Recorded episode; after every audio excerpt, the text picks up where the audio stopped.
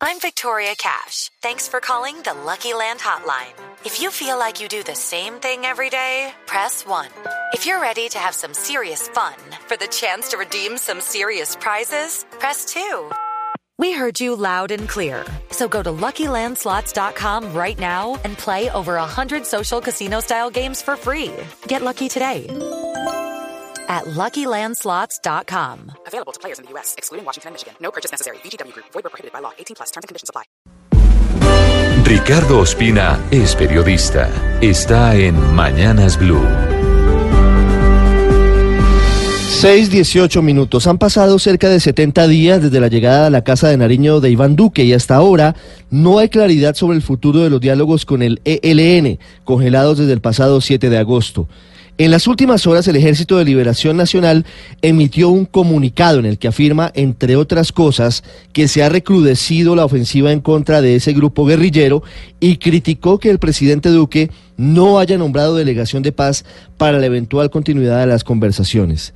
El presidente Duque ha sido claro en señalar que no tiene un reloj de arena para los diálogos con esa guerrilla, es decir, que no se va a poner plazos perentorios para definir si hay o no conversaciones de paz, pero además ha sido claro en exigir que el ELN cese toda actividad violenta. Es decir, que entregue a todos los secuestrados, que deje de extorsionar y que abandone los ataques a los oleoductos y a la población civil. El ELN le contestó diciendo que es indispensable un cese al fuego bilateral, en especial en las zonas donde hay más recrudecimiento del conflicto, le hace donde ellos siguen secuestrando, en Arauca y en Chocó, con el fin, dicen ellos, de facilitar el cumplimiento de las condiciones que está planteando el gobierno. Hay un asunto de fondo que no permite avanzar en una verdadera negociación con esa guerrilla y lo dejan en evidencia en el comunicado de anoche y en una entrevista con alias Pablo Beltrán con Telesur. Venezuela es la retaguardia del ELN y como tal actúa esa guerrilla, ahora atacando al presidente Duque y acusándolo de buscar una guerra con ese país.